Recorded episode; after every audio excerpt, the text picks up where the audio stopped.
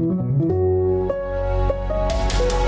Gut informiert geht es heute in den Freitag. Hier ist der FAZ Frühdenker mit allen wichtigen Infos für den Start in den Tag. Heute ist der 16. September. Guten Morgen. Und das ist das Wichtigste für Sie an diesem Freitag. Der Bundesrat stimmt über das Infektionsschutzgesetz ab. Berlin prescht bei der Nachfolge zum 9-Euro-Ticket vor. Die deutschen Basketballer stehen kurz vor dem Finale der Heim-EM und das Oktoberfest ist zurück. Jetzt schauen wir noch ganz kurz auf die neuesten Meldungen aus der Nacht. Der Klimawandel dürfte nach einer Schnellanalyse von Klimawissenschaftlern zu den verheerenden Regenfällen in Pakistan beigetragen haben. Das berichtet jetzt das Netzwerk World Weather Attribution. Seit Mitte Juni hat Pakistan ungewöhnlich starken Monsunregen erlebt. Mehr als 1480 Menschen sind nach offiziellen Angaben ums Leben gekommen. Der amerikanische Präsident Joe Biden hat anlässlich eines Gipfels gegen Hasskriminalität auf ein Verbot von Sturmgewehren gepocht. Biden sagte gestern im Weißen Haus, die USA stünden vor der Wahl, eine Nation der Hoffnung, der Einheit und des Optimismus zu sein oder eine Nation der Angst, der Spaltung und des Hasses. Die Texte für den FAZ Frühdenker kommen heute Morgen von Redakteur Patrick Schleret. Ich bin Theresa Salentin. Schön, dass Sie heute mit uns in diesen Freitag starten. Gepanzerte Fahrzeuge statt Panzer. Die Regierung in Kiew hat Deutschland mehrfach um die Lieferung von Kampfpanzern des Typs Leopard 2 gebeten. Auf diese Bitte gibt es weiterhin keine Antwort. Stattdessen liefert die Bundesrepublik zwei weitere Mars-Raketenwerfer, 200 Raketen und 50 gepanzerte Transporter vom Typ Dingo. Das hat Verteidigungsministerin Christine Lambrecht bei einer Bundeswehrtagung angekündigt. Wladimir Klitschko, der Bruder des Bürgermeisters von Kiew, Vitali Klitschko, sagte jetzt im Interview mit der deutschen Presseagentur, wir kämpfen gegen eine der stärksten Armeen der Welt. Wenn man Russland und die Ukraine vergleicht, auch das Bevölkerung, wir haben weniger Manpower als Russland. Nur mit modernen Waffen, mit modernen Technologien können wir diesen Krieg stoppen und Russland stoppen. Deswegen ist es notwendig, dass die Leopards geliefert werden. Ein mit Griechenland vereinbarter Ringtausch stehe kurz vor der Umsetzung, sagte Lambrecht.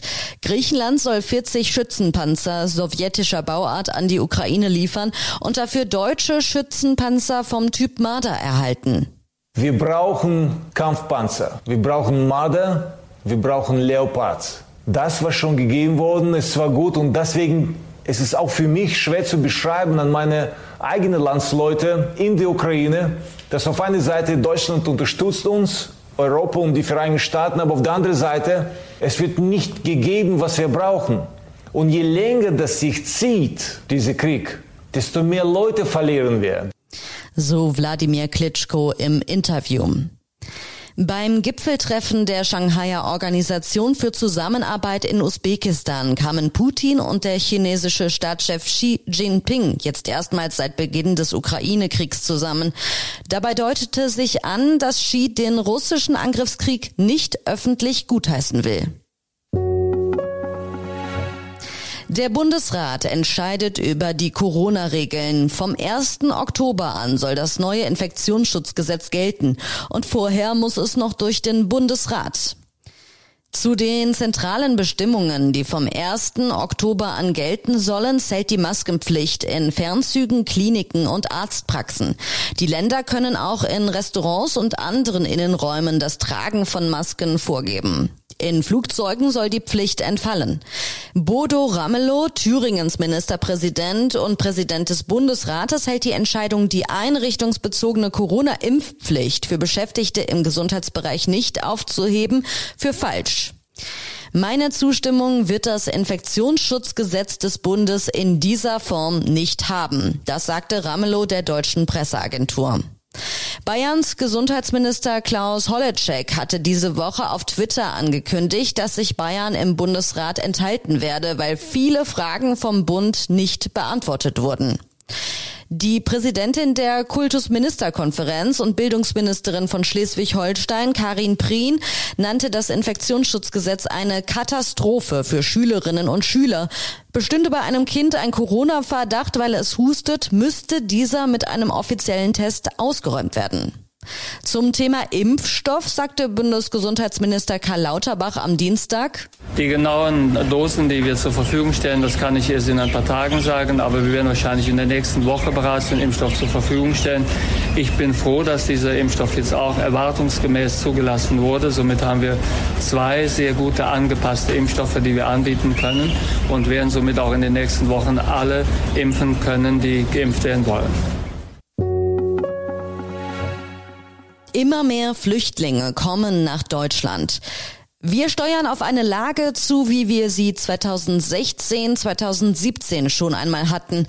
Das sagte Sachsens Innenminister Armin Schuster und warnte angesichts der steigenden Flüchtlingszahlen vor einer ernsten Lage.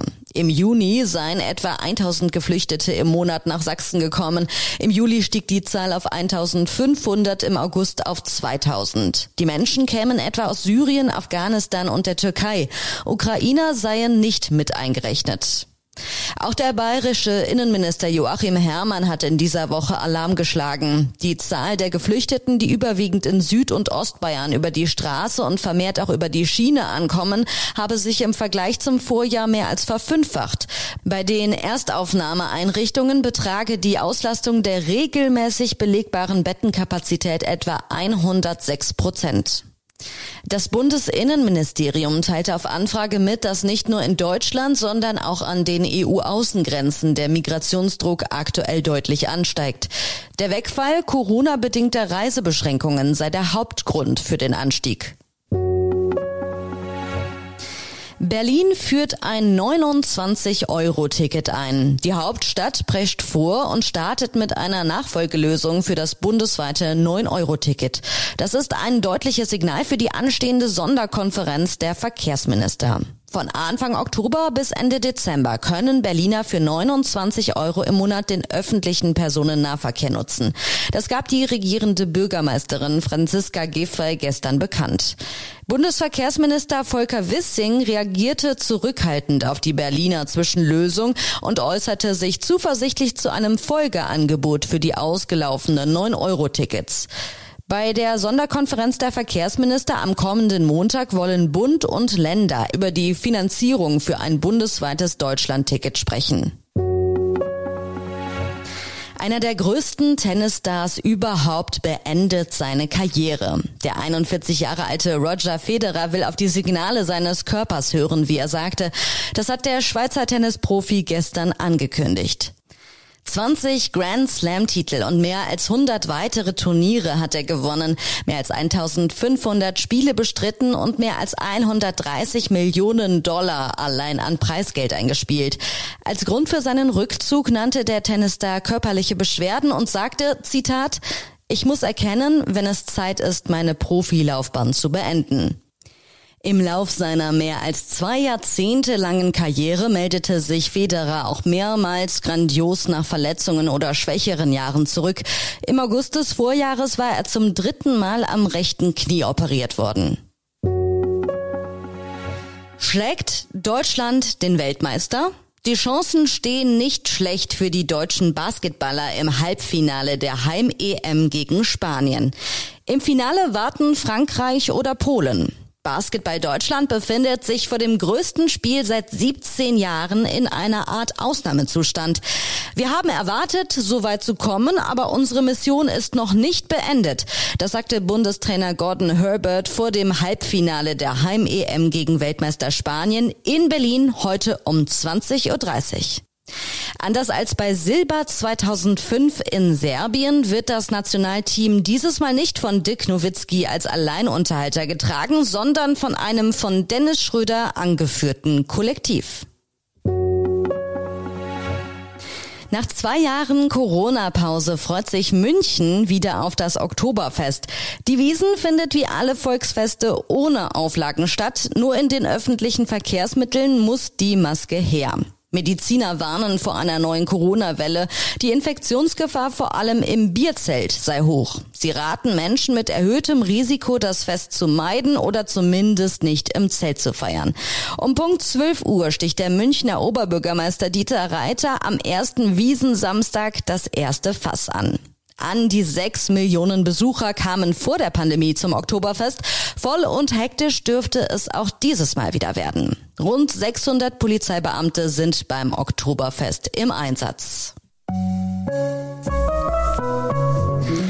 Und für das Wochenende gibt es zum Lesen noch einige Online-Empfehlungen aus der Redaktion für Sie alle zu finden auf faz.net.